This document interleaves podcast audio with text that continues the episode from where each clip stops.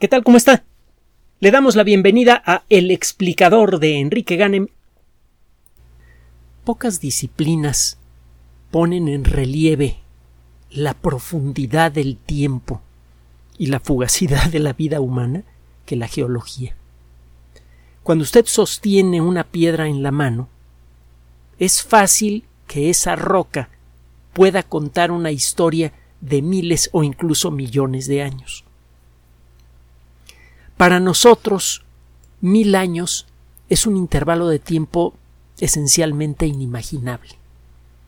Hace mil años, la sociedad humana difícilmente merecía el calificativo de civilizada. Simplemente busque usted en los libros de aquella parte de la historia que conocemos y queremos reconocer y que hablan de lo que era el mundo hace mil años. Las perspectivas, el conocimiento, las costumbres, los valores colectivos eran tan diferentes a los nuestros que nos resultaría no solamente casi imposible, sino verdaderamente terrible el ser transportados con una máquina del tiempo hasta ese momento. Póngase a pensar en todo lo que ha sucedido en el lugar en donde vive usted a lo largo de mil años y haga el ejercicio de buscar en libros de historia para darse una idea de lo que ha sucedido realmente en el lugar en donde está usted parado en el último milenio y se empezará a dar cuenta de lo que mil años representan para una persona. Cuando usted contempla el tiempo con los ojos de la geología, mucho de lo que es estable, permanente, definitivo en nuestro mundo se convierte en fugaz desde la perspectiva de, las rocas, las grandes montañas, los ríos, los mares y hasta los continentes mismos cambian como las nubes en un día de verano. Una de las consecuencias de acercarse a la ciencia es desde luego la generación de conocimiento, que luego sirve para hacer tecnología, pero hemos comentado en otras ocasiones que otra de las ventajas más importantes pero menos tangibles que da la ciencia es que al acercarse usted al conocimiento verificable obtiene usted perspectiva sobre usted, sobre la sociedad en la que vive, sobre los valores y principios con los que funciona usted y el mundo que usted conoce. Es claro que el mundo moderno tiene serios problemas con sus valores, tiene mucho tiempo que anteponemos eh, lo tangible a la vida humana, lo aparente por lo sustancial, lo llamativo por el conocimiento formal, y estamos pagando unas consecuencias gravísimas, y no solamente ambientales eh, o, o sociales, sino a nivel personal. Y nada ayuda más a ponerle a poner en perspectiva los valores del mundo moderno que el contemplarlos desde la distancia intelectual que puede otorgar, por ejemplo, la geología. Casi cualquier rincón del mundo que vea usted con los ojos de un geólogo le pueden contar una historia extraordinaria, una historia de cambios extremos. Tenga usted la región eh, suroriental de Arabia, hay unas montañas, una cadena grande de montañas áridas, las montañas Hayar, H-A-J-A-R, espero que la pronunciación sea correcta. Y eh, si usted explora esta región con la ayuda, por ejemplo, de Google Maps, pero primero echa usted un vistazo a un buen texto de geología que puede ser mucho más divertido de lo que usted se imagina, empezará a reconocer unas estructuras que desde el aire se ven como abanicos. Si usted camina sobre una de estas estructuras a veces resultan difíciles de reconocer porque estos abanicos pueden llegar a ser muy grandes. Estas estructuras en forma de abanico se conocen como abanicos aluviales y son producidos cuando un río caudaloso descarga de pronto en una región muy amplia, por ejemplo un lago. En estas circunstancias, o, o el mar también, en estas circunstancias, el agua pierde rápidamente velocidad, el agua que bajaba en forma eh, turbulenta por el río, de pronto pierde velocidad y los materiales que venían suspendidos por la fuerza de la corriente, eh, cieno, eh, pequeñas piedras, etcétera, todo ese material se deposita. Si usted camina sobre uno de estos abanicos aluviales y tiene el entrenamiento apropiado, verá al caminar que en algún punto encuentra usted rocas más o menos grandes, cantos rodados, piedras casi esféricas muy pulidas, que fueron eh, sus bordes fueron suavizados por el, el golpeteo continuo producido por el arrastre de, del agua del río. Estos materiales muy pesados son los primeros en depositarse justo a la salida de un abanico aluvial. Y según se aleja usted del punto en donde inició el abanico aluvial, el punto en donde el río descargó en algún otro lado, usted encuentra materiales cada vez más finos. Existe toda una disciplina dentro del mundo de la geología que estudia eh, los abanicos aluviales, porque mm, por un lado de su estudio usted puede darse una idea bastante precisa de las características de los ríos que irrigaron a un, a un cierto lugar en el pasado. Esta información ha resultado crucial no solamente para entender mejor muchas cosas que pasan en nuestro mundo, sino también para explorar la superficie de Marte. Los dos robots que actualmente están caminando en la superficie de Marte eh, están eh, explorando zonas que tienen, entre otras cosas, abanicos aluviales y han podido reconocer ese mismo patrón peculiar producido por la descarga de agua llena de materiales en suspensión en Marte. Es una de las mejores evidencias de la existencia de grandes cantidades de agua en ese planeta. Existen en la zona de las montañas Hayar abanicos aluviales que cubren eh, superficies muy diferentes.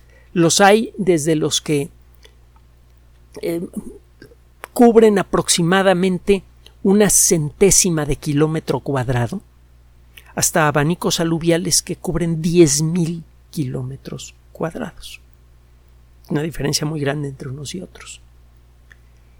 Los abanicos aluviales eh, tienen mucho interés eh, para muchas disciplinas, por ejemplo, eh, muchos, muchos minerales valiosos que pueden estar suspendidos en que pueden estar atrapados en la roca son liberados por el golpeteo que ocurre en un río caudaloso. Cuando el río pierde velocidad, estos materiales pueden asentarse en el fondo. Uno de los ejemplos más obvios es el oro. El oro se puede encontrar con facilidad en pequeños abanicos aluviales eh, o en zonas dentro del cauce de un río en donde el cauce pierde velocidad aunque sea momentáneamente. Las partículas de oro, que son muy densas, se depositan rápidamente en estas zonas donde el río pierde velocidad. Y lo mismo puede decirse de muchos otros minerales valiosos. Si usted estudia un abanico aluvial, con la paciencia y las técnicas apropiadas, puede darse una idea del tipo de minerales que podría encontrar usted eh, río arriba si usted todavía, eh, todavía puede adivinar el cauce. Es más fácil muchas veces encontrar un abanico aluvial de un río extinto que el cauce mismo de ese río. Y usted puede empezar a darse una idea del tipo de minerales que podría encontrar si logra adivinar la trayectoria original del río. Y con esto puede hacer descubrimientos de gran valor comercial. También las características de los terrenos que son producidos por depósitos aluviales, las características mecánicas, eh, son muy diferentes a las características mecánicas de otro tipo de suelos el construir en esos lugares no siempre es una buena idea. Y es necesario aprender a reconocer estos depósitos aluviales porque, como le dije hace un momento, pueden llegar a ocupar una superficie enorme. Hay muchos otros motivos por los cuales el, estudiar estas piedras aparentemente sin que fueron depositadas sin orden ni concierto pueden revelar cosas extraordinarias a veces incluso de gran valor civil o comercial. Y eh, en esta ocasión le vamos a presentar un trabajo publicado en Quaternary Science, en, eh, en la sección de reviews, es decir, Quaternary Science es una revista bien conocida. Quaternary Science Reviews es uh, un, un, elemento de Quaternary Sciences en donde se Science, perdón, en donde se publican trabajos que son especialmente relevantes por algún motivo, se les considera especialmente valiosos por algún motivo. Un grupo de investigadores de la Universidad de Oxford acaba de presentar los resultados del estudio detallado de una serie de abanicos aluviales que se encuentran en las laderas de estas montañas. Estos abanicos aluviales fueron depositados en los últimos 770 mil años, en distintas fechas. Estos abanicos tienen características litológicas muy peculiares, en cada uno de ellos se encuentra tipos distintos de rocas, tipos distintos de minerales, eso le da a usted una idea del tipo de ambiente por el que cruzó el río antes de depositar esas rocas en, en un cierto lugar. Y esto pues tiene el valor que le mencioné antes, pero hay otro detalle más. Resulta que es muy claro en la primera parte del estudio que a lo largo de estos 770 mil años primero hubo muchos ríos en esta zona, que ahora es desértica. Esto por sí mismo eh, es uh, muy interesante desde el punto de vista ambiental y muy evocador. El, uh, el ver cómo la naturaleza como consecuencia de procesos muy sutiles pero imparables, puede convertir un vergel en un desierto o viceversa, es imponente. Y por otro lado, puede usted empezar a entender mejor los ciclos climáticos de la Tierra y de eso se trata este trabajo. No se preocupe, no nos vamos a echar ahorita rollos del calentamiento global antropogénico. Eh, ya lo haremos pronto porque la lista de trabajos que pone en duda todo ese rollo es muy grande, pero no es de eso de lo que vamos a hablar el día de hoy. Resulta que estos investigadores estuvieron explorando estos abanicos aluviales y pudieron establecer con bastante precisión la fecha en la que estuvieron vigentes los ríos que depositaron esos abanicos. Eh, por ejemplo, hay una técnica muy avanzada, muy sabrosa, que se llama luminiscencia estimulada por luz o luminiscencia óptica. Tiene usted un cristal de cuarzo. Los cristales de cuarzo, que son muy abundantes, el cuarzo es el mineral más abundante en la corteza terrestre, están hechos de dióxido de silicio. El silicio es, junto con el aluminio, el, el, elemento más abundante en la corteza terrestre. Así que no es raro que se formen minerales hechos con aluminio o con silicio o con ambos elementos químicos. Bueno, el cuarzo es un mineral hecho principalmente de dióxido de silicio, solo que el, cuarzo va creciendo poco a poco como un cristal de azúcar en una solución de agua saturada con azúcar que se evapora lentamente. Los cristales empiezan a crecer poco a poco y al crecer pueden atrapar otras sustancias en su, en su interior. Entre otros elementos químicos que pueden quedar atrapados en la estructura de un cristal de cuarzo que está creciendo, se encuentran el uranio, el torio y el potasio. Todas las formas eh, eh, atómicas del, eh, del uranio, todos los isótopos del uranio son radioactivos. Y lo mismo pasa con el torio. El potasio es otra cosa. Existen varios isótopos del potasio y algunos de ellos son radioactivos. De hecho, los átomos de potasio que son radioactivos se descomponen muy lentamente en átomos de argón. Si usted tiene cierto tipo de materiales, por ejemplo un cristal de cuarzo, y encuentra usted rastros de argón en su interior, usted puede jurar que ese argón no estaba allí cuando se formó el cristal. Que donde hay ahora un átomo de argón, antes había un átomo de potasio radioactivo. Si usted, por medio de ciertas técnicas, estima cuánto argón hay en la muestra en la actualidad y cuánto potasio queda en la muestra, usted puede saber cuánto potasio había en la muestra cuando se formó. y como el ritmo de descomposición es conocido puede calcular la edad del cristal con mucha precisión y lo mismo puede hacer con el uranio y el torio. Si usted tiene cristalitos de cuarzo, en principio podría calcular la edad de estos cristales por esa eh, ruta, pero es muy laboriosa y cuando los cristales son muy pequeños esta técnica no es muy precisa. Entonces estos investigadores utilizaron la otra técnica, la que nada más le mencioné, la luminiscencia eh, activada por luz. Resulta que si tiene usted un cristalito de cuarzo y está cubierto eh, por otros materiales y está en la oscuridad este cristalito y tiene en su interior material radioactivo, con el paso de miles de años los átomos radioactivos van reventando. Al hacerlo liberan energía y esa energía en buena medida queda atrapada dentro del cristal. Eso hace que los electrones que forman parte de las moléculas de dióxido de silicio se activen. Esa energía es atrapada por los electrones. Revienta un átomo y una buena parte de la energía producida por este reventón es capturada por los electrones de, eh, de las moléculas de dióxido de silicio alrededor. Los electrones con mucha energía tienden a migrar a ciertas zonas del cristal.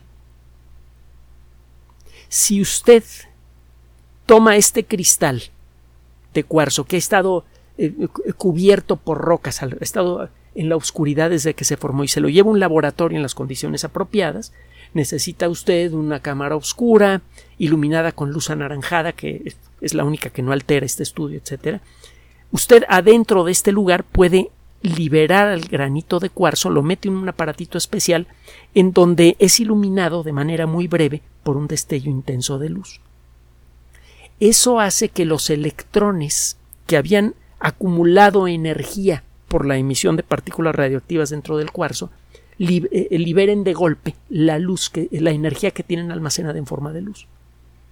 Usted saca el cristalito en un ambiente oscuro iluminado únicamente por una luz anaranjada lo pone en una camarita especial, aprieta los botones apropiados, se produce un microdestello de luz que sacude a los electrones del cristal de cuarzo y los que tienen energía en exceso la emiten en forma de un pulso de luz, que puede ser visible o no, puede ser luz ultravioleta, usted tiene los detectores apropiados. La intensidad y características de esa luz le dice a usted cuánta energía estaba atrapada en el cristalito de cuarzo y eso a su vez es una medida bastante precisa de cuántos átomos radioactivos había originalmente en el cristalito de cuarzo y que han reventado a lo largo del tiempo. Como usted tiene una idea del ritmo con el que se van desintegrando los, eh, los elementos químicos radioactivos y como usted puede tomar un cristalito de cuarzo y ponerlo en un aparato que le diga cuántos átomos de cada cosa tiene, un espectrógrafo de masas, usted puede calcular la edad del cuarzo con mucha precisión toma dos cristalitos de cuarzo, uno lo mete al espectrógrafo de masas que lo descompone en átomos individuales y usted sabe eh, cuántos átomos de silicio, cuántos de oxígeno, cuántos de hierro, cuántos de eh, potasio normal, potasio radioactivo, torio, uranio, etcétera, tiene el, el, cristalito. Eso le da un perfil químico de cómo son los cristales de cuarzo en este momento. El otro cristalito lo somete al tratamiento este del cuarto que tiene la luz anaranjada y la intensidad de la luz que despide ese cuarzo que ha guardado energía por mucho tiempo al ser estimulado, le dice a usted cuántos átomos radioactivos han explotado adentro del granito. Como tiene usted la otra referencia, la referencia del primer granito que metió en el, en, el espectrógrafo de masas, usted puede saber, oye, ¿se acuerdan mis estimaciones? Estos granitos cuando se formaron tenían tanto material radioactivo y sabemos que este granito de cuarzo estuvo almacenando energía radioactiva por X cantidad de tiempo, porque sabemos que este granito de cuarzo tiene X energía guardada, que la liberó cuando lo metimos en la cajita. Para que se acumule esa energía con la composición química que tienen los granos de cuarzo de este lugar, pues debió pasar cuando menos tantos mil años. Es una técnica con muchos recovecos, pero que ha resultado ser sorprendentemente precisa y sorprendentemente fácil de aplicar. Como consecuencia de esto, estos investigadores pudieron empezar a ponerle edad a los granitos de cuarzo, no solamente de cada abanico aluvial, sino de cada capa dentro de cada abanico aluvial. Con esto pudieron decir, mira, este abanico aluvial corresponde a un río que comenzó a depositar aquí cieno, partículas de todo tipo, en el año tal y dejó de hacerlo en el año cual. Usted puede saber por cuánto tiempo estuvo funcionando ese río. Entonces, la primera parte del trabajo comienza por hacer un mapa de la distribución de los abanicos aluviales y del tamaño que tenían. Hace usted un trabajo como estos y puede saber por cuánto tiempo estuvo activo el río. Eh, el, río. Si usted tiene un abanico aluvial de X tamaño y sabe que este río estuvo activo por mil años antes de secarse, usted puede calcular qué tan caudaloso fue el río para que en mil años depositara un abanico aluvial de este tamañote.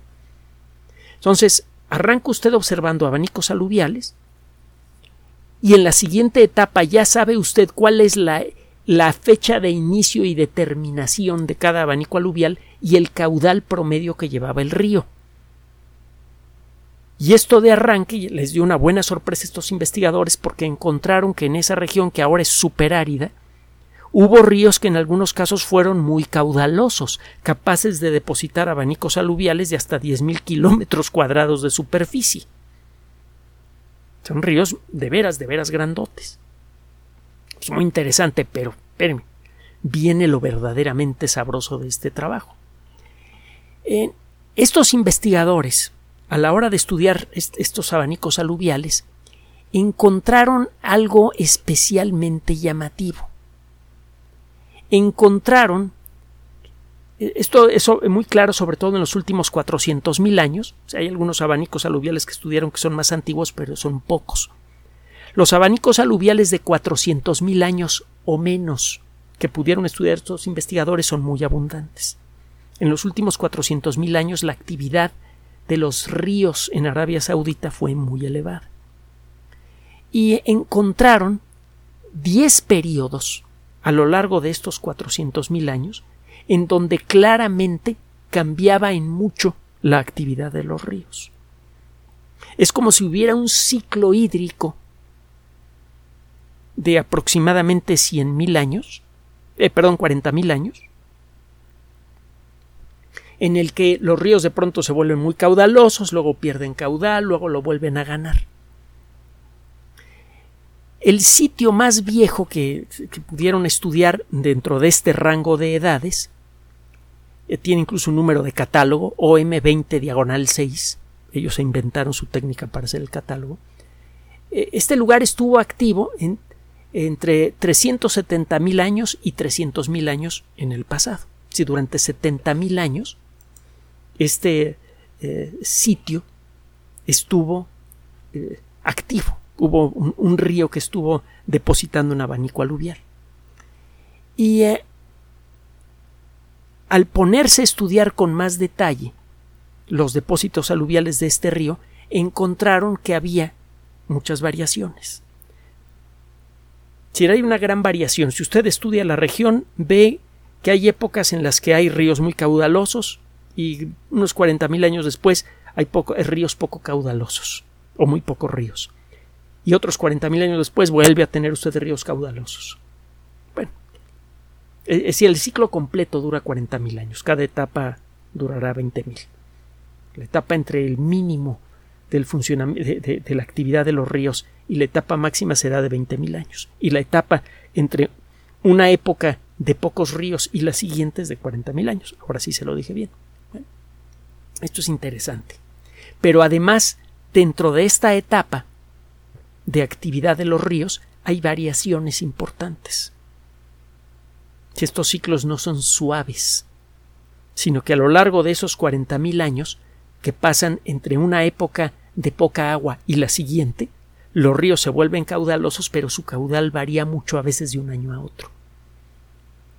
De arranque esto nos dice que el clima nunca ha sido constante y el tener temporadas secas y temporadas muy húmedas ha sido normal cuando menos en los últimos 370 mil años y cuando menos en esa región, aunque hay evidencia de los mismos procesos en prácticamente todo el mundo, porque como le decía antes, los abanicos aluviales son estudiados en todo el planeta. Y parece que los razonamientos generales sobre la información que se puede sacar de ellos eh, eh, son válidos también para este caso.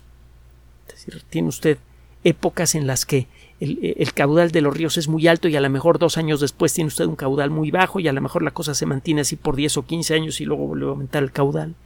Parece que así es como funciona el clima. Este es un buen ejemplo. Pero esto no es todo. Lo interesante del asunto es que el sitio más antiguo eh, que estudiaron estas personas, el OM20 diagonal 6,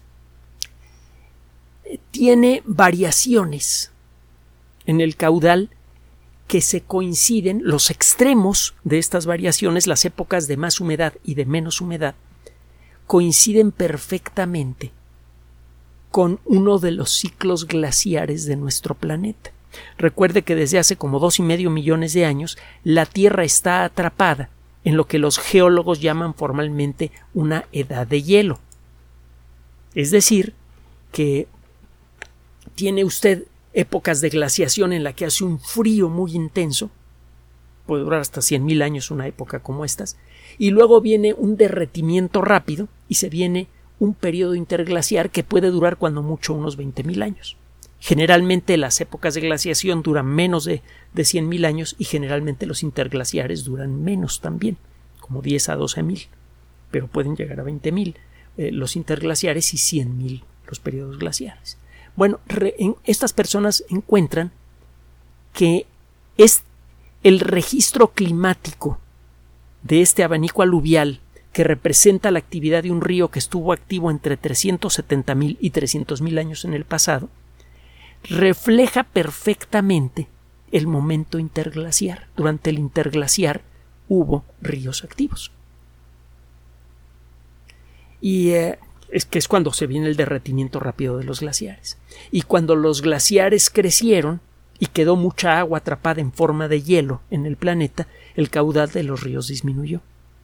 Bueno, esto podría ser coincidencia, pero estos investigadores se pusieron a estudiar otros abanicos aluviales. Este es el caso, por ejemplo, de OM20 diagonal 12, eh, que tuvo varias etapas, muestra varias etapas a las que se les puede poner fecha en las que hubo cambios importantes en el clima de la Tierra relacionados de alguna manera con las glaciaciones. Por ejemplo, hace 132 mil años, hace 105 mil, hace 89 mil años. Se pueden distinguir, déjenme ver, 1, 2, 3, 4, 5, 6, 7, 8 etapas muy claras en donde hubo cambios importantes en el caudal del río.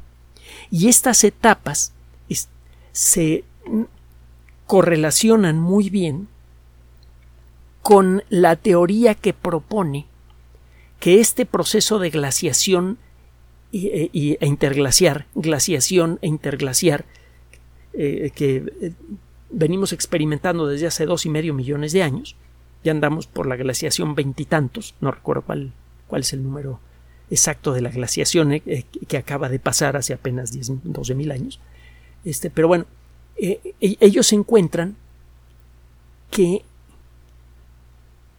este proceso de cambio en el caudal de estos ríos se corresponde muy bien con una teoría propuesta inicialmente por un investigador centroeuropeo, Milutin Milankovic, que dice que los cambios climáticos cíclicos de la Tierra a gran escala son producidos por ligeros cambios en la forma de la órbita de la Tierra. Las simulaciones por computadora del comportamiento que debería tener la Tierra bajo la influencia del campo gravitatorio no solo del Sol, sino de los demás planetas, sugiere esto que la órbita de la Tierra cambia ligeramente de forma. Y basta con un cambio chiquitito en la forma de la órbita de la Tierra para producir cambios muy tangibles en el clima terrestre. Así que estos investigadores encuentran una de las evidencias más fuertes que hay hasta el momento en favor de la teoría de Milankovitch, que la propuso me parece que a principios del siglo XX. Esto revela, entre otras cosas, la enorme sensibilidad que tiene el clima terrestre ante cualquier cambio en la cantidad de luz que recibimos del Sol. Las modificaciones en la forma de la órbita de la Tierra necesarias para producir cambios de una época glaciar a una época interglaciar son mínimos muy pequeñitos. Esto, por cierto, nos lleva a hacer la reflexión de que, bueno, ahorita está haciendo mucho calor y recuerde que también estamos muy cerca del máximo de, actividad solar. Más o menos cada 11 años el Sol alcanza un máximo de actividad y el máximo que vamos a tener el próximo año parece que va a ser mucho más intenso que otros. Y eso podría explicar cuando menos en parte el exceso de calor que hemos tenido últimamente, no solamente el dióxido de carbono que hemos arrojado nosotros. Este trabajo también revela lo increíblemente delicado del ecosistema terrestre. Un ligerísimo cambio en la forma de la órbita de la Tierra o un ligerísimo cambio en la cantidad total de, energía que deposita el Sol por metro cuadrado puede producir cambios espectaculares en la flora y la fauna. Esto a su vez es, una, es un aviso que debemos considerar con cuidado porque en la actualidad estamos utilizando todo el terreno fértil apropiado para la agricultura que hay en el planeta. Cualquier nuevo terreno que abrimos en estas fechas no es muy bueno para la agricultura porque el bueno ya, no, ya lo estamos usando y generalmente ese terreno lo estamos tomando del mundo natural con consecuencias enormes para la cantidad de dióxido de carbono en la atmósfera, para el equilibrio químico general de nuestro planeta y el equilibrio biológico. Entonces es un aviso. La Tierra puede, experimentar cambios importantes en su clima simplemente con ligeros cambios en la forma de su órbita. Y un cambio de ese tipo podría volver de pronto infértil una, una parte importante significativa de la que ahora sí es fértil.